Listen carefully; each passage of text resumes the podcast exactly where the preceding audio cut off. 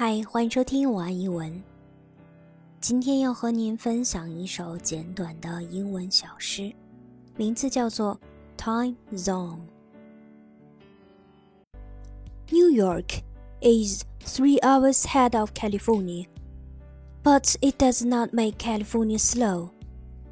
Someone graduated at the age of 22, but waited five years before securing a good job. Someone became a CEO at 25 and died at 50, while another became CEO at 50 and lived to 90 years. Someone is still single, while someone else got married. Obama retires at 55, but Trump starts at 70. Absolutely everyone in this world works based on their time zone. People around you might seem to go ahead of you.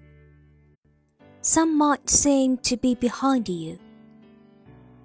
But everyone is running their own race, in their own time.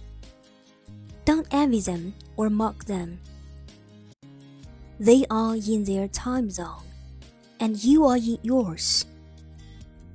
Life is about waiting for the right moment to act. So relax. You are not late. You are not early. You are very much on time, and in your time zone, destiny set up for you.